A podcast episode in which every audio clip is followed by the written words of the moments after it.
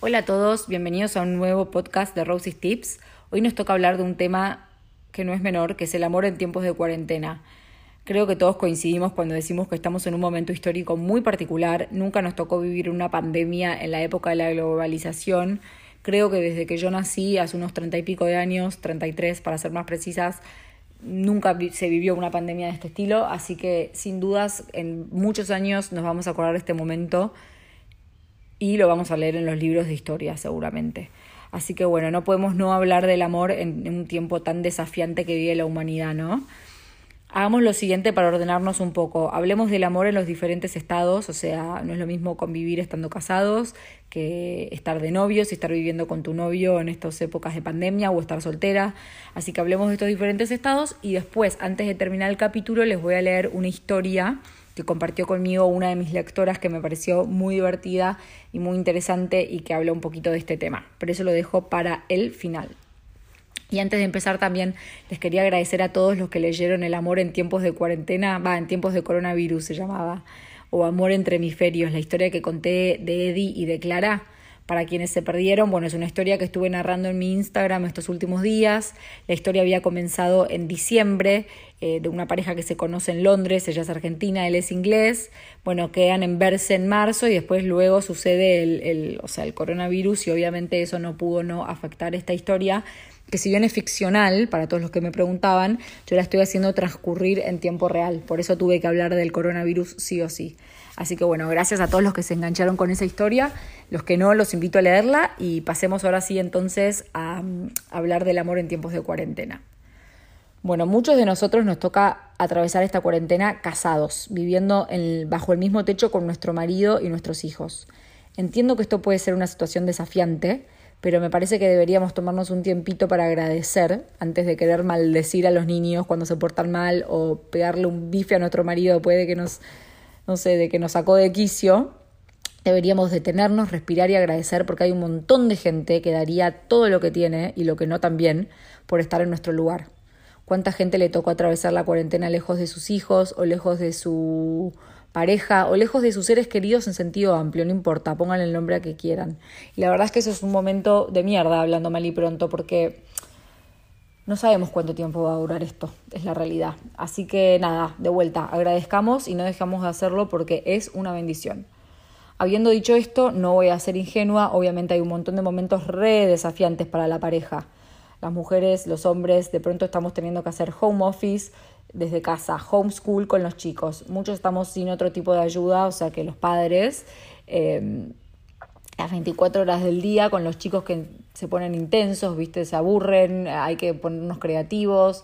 Por ahí, los, no sé, yo otro día con Facu me quise hacer la madre artista, le saqué unas témporas para pintar, me terminó manchando toda la galería, me pasé toda la tarde frotando, fregando. Entonces digo, sí, son tiempos desafiantes, pero más que nunca hay que echar mano de la creatividad, de la paciencia ¿por qué no volver a escuchar el podcast del Tucán en el que nos dio tips para los matrimonios? Va a haber peleas seguramente. Pero bueno, intentemos chicos bajar un poquito las expectativas en estos momentos, que cada uno ponga lo mejor de sí. Como dice el dicho, no se trata de, ser una linda pareja, sino un tremendo equipo y creo que en este momento más que nunca se trata de eso, justamente, de hacer equipo, de turnarnos. Cuando uno de los dos friquea, bueno, que el otro intente como apaciguar las cosas y aportar eh, optimismo y no seguir echando leña al fuego. Bueno, cada uno sabrá, pero sí está bueno hacernos la pregunta de qué puedo aportar yo en este momento. Más allá de qué está haciendo mi marido, qué está dejando de hacer, cómo suman los chicos, cómo restan, bueno, yo, cómo puedo hacer para sumar. Pregúntatelo, anótalo en un papelito y trata todos los días de respirar hondo, invocar al Señor que te dé paciencia y dejar lo mejor de vos. Quizás a la noche pueden tomarse un recreo en familia y jugar a juegos de mesa, que es una tradición que a mí me encanta, o a las cartas y que en el día a día por ahí no llegamos a hacer, ¿por qué no una buena maratón de tutti frutti eh, o de juego con los dados? ¿Por qué no tratar de cocinar en familia? ¿Por qué no también eh, aprovechar e incentivar a los chicos mucho más que nunca para que ayuden con las tareas del hogar? Bueno, tratemos de buscar lo bueno de este momento, ¿no? Que hay un montón de cosas buenas. Tratemos de concentrarnos en eso. Si estás en crisis y estás o sea, estás en crisis con tu matrimonio y te toca atravesarlo eh, en plena cuarentena, entiendo que es un momento especialmente desafiante, te deseo lo mejor, pero bueno, quizás esta crisis sea una oportunidad y esta cuarentena sea una oportunidad para que puedas recalcular un poco y puedan volver a reencontrarse, a mirarse a los ojos, a conversar, a repasar qué es lo que está en crisis de la pareja. No la niegues, no intentes que pase desapercibida, al contrario, trata de capitalizarla y bueno, quizás termines la cuarentena eh, mucho más fortalecida en tu pareja de lo que la empezaste. Muchas otras parejas les toca atravesarlas esta cuarentena separados. Hay gente que le tocó viajar o justo estaba de viaje y se cerraron las fronteras o no viven en la misma casa y no están haciendo la cuarentena juntos. La verdad que es muy difícil Pensemos en nuestros antepasados que les tocaba también las relaciones a distancia, pero con cartas. En lo mejor de los casos, hoy, gracias a Dios, tenemos la tecnología. Sé que muchos criticamos a la tecnología porque nos convierte en adictos y no siempre saca lo mejor de nosotros, pero creo que en esta ocasión es como el mejor aliado que podemos tener. Así que apelemos a FaceTime, a WhatsApp, a no sé, la herramienta que más te guste, pero quizás puedes buscar momentos del día para hacer rituales a través de las redes y de, la, y de los aparatitos estos. Entonces, por ejemplo, qué sé yo, tu novio o tu marido y vos pueden cocinar a la misma hora y cada uno compartir las recetas a través de FaceTime o se pueden tomar un vinito juntos y charlar a través de Skype. Eh, no sé, sean creativos chicos, creo que herramientas hay un montón y es el momento de usarlas. Eh, el otro día un amigo del laburo nos mandaba una foto, había salido a hacer una date con la mujer al balcón de su edificio y nada, salían hasta vestido para la ocasión. Así que está bueno y de vuelta, ¿no? Eh, aprovechemos para, no nos quedemos en pijama todo el día, en cama, con espesura, como diría mi vieja.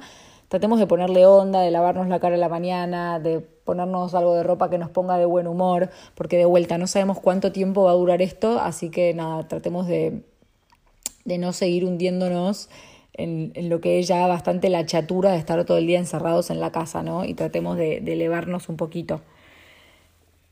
La gente que está soltera, bueno, ese es otro tema, ¿no? Porque hay muchos que, que están solos y se llevan muy bien con su soledad y están casi que de, de, programón. Yo tengo algunos hermanos que son tres hermanos que están solteros y viven solos y están felices con la cuarentena, se matan de risa.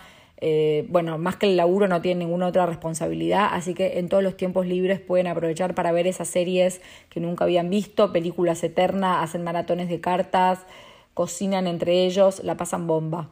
De nuevo, hay gente que por ahí vive sola, sola, sola y tampoco le molesta porque se lleva muy bien consigo mismo y la soledad y me parece buenísimo. Pero hay otro montón de personas, y yo me incluyo, a los que estar solos, solos, solos nos cuesta un montón. Yo ya hice un post de cuando me fui a vivir sola y que pensé que iba a ser Disney y la verdad es que me costó bastante y entiendo que no soy la única. Así que a toda esa gente más que nunca le digo, bueno, te deseo lo mejor, espero que puedas mirar a la cara a tu soledad, atravesarla, quizás te cueste, pero trata de amigarte con ella, fijarte qué te está queriendo decir este momento a vos, qué podés aprender, todo es una, una oportunidad para aprendizaje, sé que esto suena como un cliché, pero realmente lo siento así, Así que trata de, de, aprovecharlo. Creo que más que nunca se está poniendo en manifiesto que no estás en pareja, que por ahí no tenés la compañía que quisieras de tus amigos o familiares y por ahí te estás teniendo que, que enfrentar con este fantasma de estar sola. Pero bueno, de nuevo, es momento de, atravesarlo y de no taparlo con mil actividades como solemos hacer en el día a día, ¿no? Eh, acá una de mis lectoras amigas me dio un tip. Parece que ella y sus amigas solteras lo que hacen es preboliches virtuales a través de Zoom. Y la idea es que sean mixtos, ¿no? Que cada una invite amigos y amigas conocidos. Por ahí no se conocen entre sí, pero sí es toda gente que tiene gente en común. Y bueno, hacen preboliches a través de Zoom. ¿Y quién te dice que estos preboliches el día de mañana van a pasar a la, la vida real, por así decirlo, ¿no? Aunque hoy en día pareciera que la vida virtual es la real. Eh, ¿Por qué no usar Tinder? Aunque todavía no te puedas ver con, con, el candidato, quizás puedan empezar a conversar. Así que la verdad es que, de nuevo, creo que las, las eh, redes sociales y las herramientas tecnológicas en este momento son un gran aliado. Hay algunos tips que podemos eh, usar para toda la gente que está sola en su casa a las 24 horas. Punto uno, fíjate una rutina, fíjate un calendario y trata de respetarlo, incluyendo tus comidas, la actividad física que vas a hacer y demás. De nuevo, la idea no es que te quedes echada en la cama o en pijama todo el día, sino que trates de ponerle orden a tu jornada y eso lo puedes preestablecer en un calendario que te va a ayudar como a, a respetarlo. Punto 2. Cuida tu alimentación. Yo cuando vivía sola casi que podía subsistir a galletas de arroz o pan con queso porque me daba mucha fiaca cocinar y la verdad es que no necesitaba una dieta súper variada, o al menos así lo creía. Pero está demostrado que comer alimentos reales, alimentos nutritivos, alimentos que realmente cuidan nuestro cuerpo, esto repercute en nuestra salud, en nuestro humor, en nuestro bienestar. Así que trata de cuidar tu alimentación más que nunca, ¿no? Punto 3. Habla con tus seres queridos. Una vez por día al menos, fíjate una videollamada con tus viejos, con amigos, con compañeros de laburo, con la persona que quieras y que sea, con tus sobrinos quizás, no importa con quién, pero trata de hablar con esa gente que está demostrado que te hace como bien al corazón. Esa gente con la que cortás el teléfono y decís, puta, me siento mejor. Bueno, trata de, tener muchas de esas charlas. Punto 4. La música. La música es un tremendo aliado y yo no siempre he hecho mano de ella, pero cuando me acuerdo, la verdad es que digo, ¿por qué no pongo música en mi casa en parlantes más seguido? Si te molesta el silencio, ponete la música, que te acompañe una buena lista de Spotify. Si te encanta el silencio, bueno, apagala y por ahí reservala para momentos especiales del día. Pero creo que en todos los casos la música siempre nos hace bien al alma y al corazón. Y punto 5, otro consejo que está bueno, es filtrar. Filtrar la cantidad de noticieros que vemos por día, filtrar la cantidad de, de, noticias que leemos por día respecto al coronavirus. Hay mucha especulación, hay mucho dato circulando que no siempre es como verídico, así que tengamos mucho cuidado, ¿no? Y esto te lo dice alguien que trabajó de periodista durante muchos años y que respeta muchísimo el trabajo de muchos colegas y muchos periodistas. Pero la verdad es que estar consumiendo información las 24 horas del día respecto a qué va a pasar o qué está pasando o cuántos casos hay o cuántos casos va a haber, puede como empeorar la ansiedad. Así que tener mucho cuidado con el uso que haces de las noticias. Más allá de cuál sea tu estado, no importa si estés casado, de novio, conviviendo a la distancia, soltero o no, realmente espero que en esta cuarentena puedas pensar en el amor en sentido amplio que puedas recibir el afecto de tus seres queridos, que te sientas acompañada, ¿no? Más allá de tu situación romántica. Por ahí no es un novio o un marido el que está llamándote viendo cómo estás, pero es tu madre o es una amiga o quizás es una sobrina. O por ahí seas vos la persona que en este momento tiene que ponerse las pilas y pensar a quién le puedo hacer bien hoy. Tengo por ahí alguna tía soltera que está también haciendo la cuarentena sola y la puedo llamar un ratito a preguntarle cómo está. ¿Por qué no te preguntas qué personas en tu vida necesitan de vos en este momento y agarras el teléfono y les haces un llamado? El amor va mucho, mucho, mucho más allá de tu estado civil, nunca te olvides de eso y creo que esta es una hermosa invitación que se nos hace a la humanidad para preguntarnos, bueno, ¿cómo puedo expandir el amor yo hoy, desde mi casa, bajo mi techo? La verdad es que también por ahí te pueda pasar de abrir los ojos y conmoverte ante gestos que, cae, que, que, ves en desconocidos, ¿no?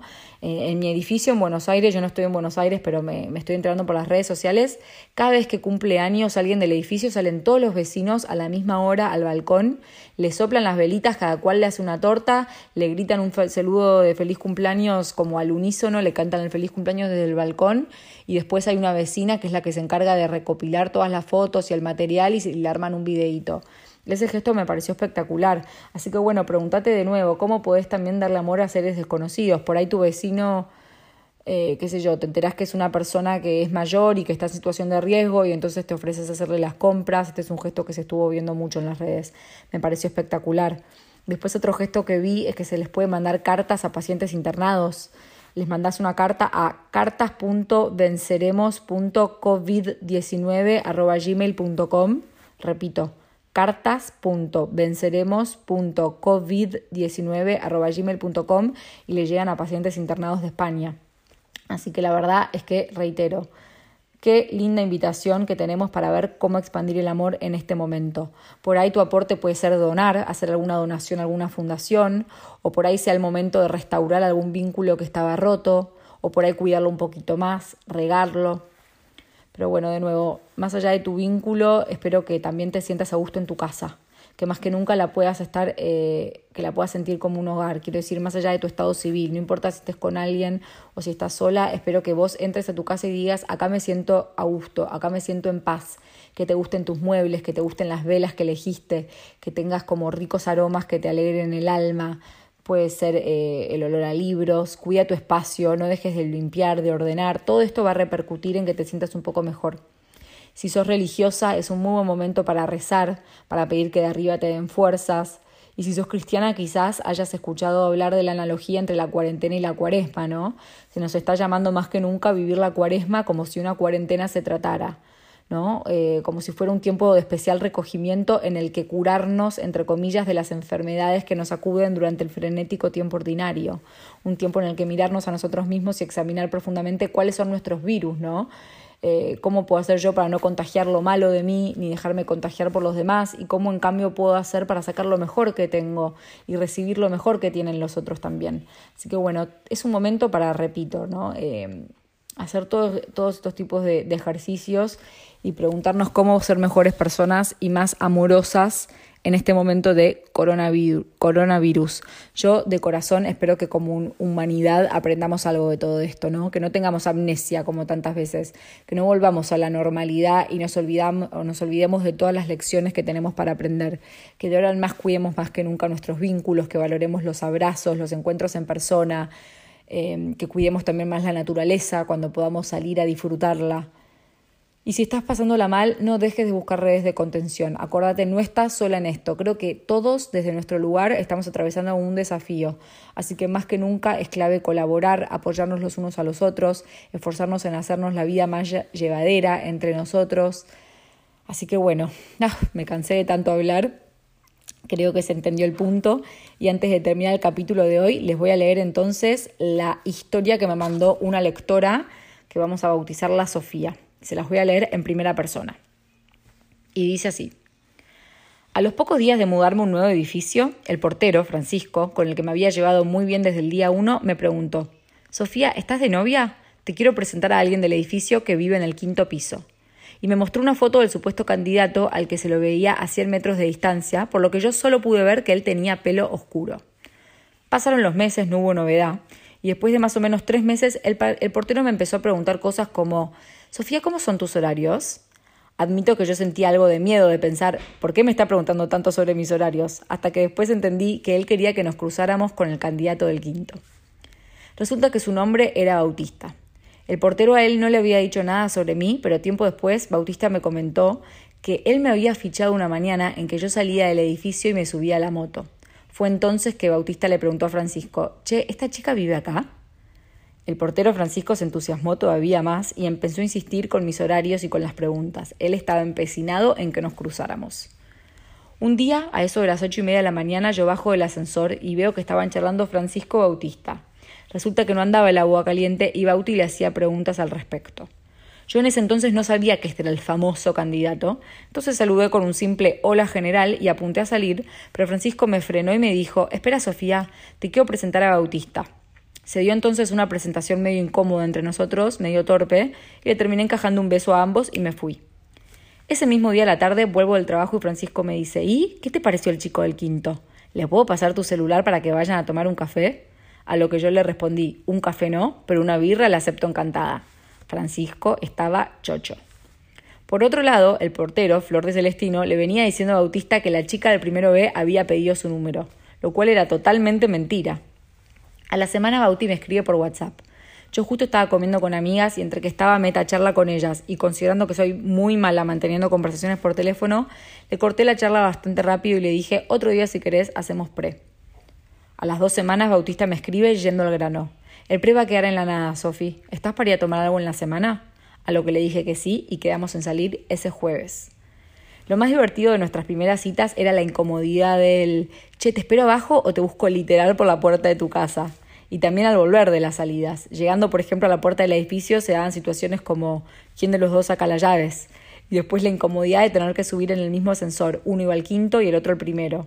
Yo, frente a los nervios, lo que hacía era bajarme rápido y no le daba a Bautista ni un pie para el primer beso.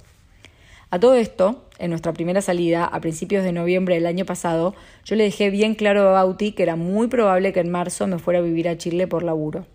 Pero seguimos saliendo. Durante las vacaciones me confirmaron que el primero de marzo yo tenía que estar en Chile. Pensé entonces que mi relación con Bautista no iba a pasar a, mayores, hasta que volví de mis vacaciones en Punta del Este y empezamos a salir cada vez más en serio. La respuesta de Bauti ante mi mudanza inminente era que Chile siempre estuvo cerca. El 15 de febrero de este año terminamos poniéndole un título oficial a nuestra relación y el 26 de febrero me mudé a Chile.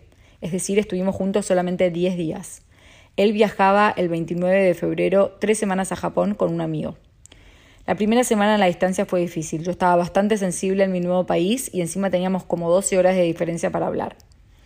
En el medio de todo esto llegó el coronavirus a nuestras vidas. Bauti tuvo que adelantar su regreso a Argentina porque ya se empezaba a hablar de que iban a cerrar las fronteras. Cuando volvió entró en cuarentena, lo cual cambió nuestros planes porque él supuestamente viajaba a los pocos días a visitarme a Chile, lo cual obviamente ahora era imposible. Llegó entonces la semana del 16 de marzo que fue muy tensa, porque no teníamos ni idea si por el coronavirus iban a pasar más y más y más meses sin vernos. Yo estaba indignada. Había estado 10 días de novia en vivo y después a la distancia sin saber cuándo volvería a ver a Bautista. Hasta que él me terminó convenciendo de que volviera a Buenos Aires. Ese jueves me la jugué. Me tomé el último vuelo de aerolíneas argentinas a mi país para hacer cuarentena con Bautista en su casa. Y desde entonces todo volvió a la normalidad. Estamos juntos en el mismo país, en el mismo edificio, con el mismo portero, pero sin mi departamento. Así que nada, chicos, esta es una historia real, en tiempo real también. Esta pareja de Bautista y Sofía están conviviendo juntos, pasaron de no verse por más de 10 días a vivir bajo el mismo techo. Es una situación que les está pasando a muchos de mis lectores. Es bastante bizarra, pero bueno, le pregunté a Sofía y me dice que la vienen llevando súper bien, que se matan de risa, que tienen muchos como que conviven muy bien, por así decirlo, así que están como en el mejor de los mundos, que creo que es el de las parejas que están viviendo juntas sin chicos que sean tan desafiantes, ¿no? Pero bueno, suficiente por hoy me parece, creo que este tema da para mucho, repito, en unos años vamos a volver a escuchar este capítulo y no vamos a poder creer la situación que nos tocó vivir, es algo histórico, es algo único, es algo desafiante para la humanidad se nos está pidiendo que demos lo mejor de nosotros mismos, así que después de todo lo que charlamos hoy, te invito a que reflexiones un poquito cómo puedes hacer para sumar vos en tu casa, en tu mundo, en tu metro cuadrado, con tus vecinos, en tu comodidad, comunidad, perdón. Y nada, espero que en la semana puedas tener muchos lindos gestos. Te mando un gran abrazo y gracias por escucharme.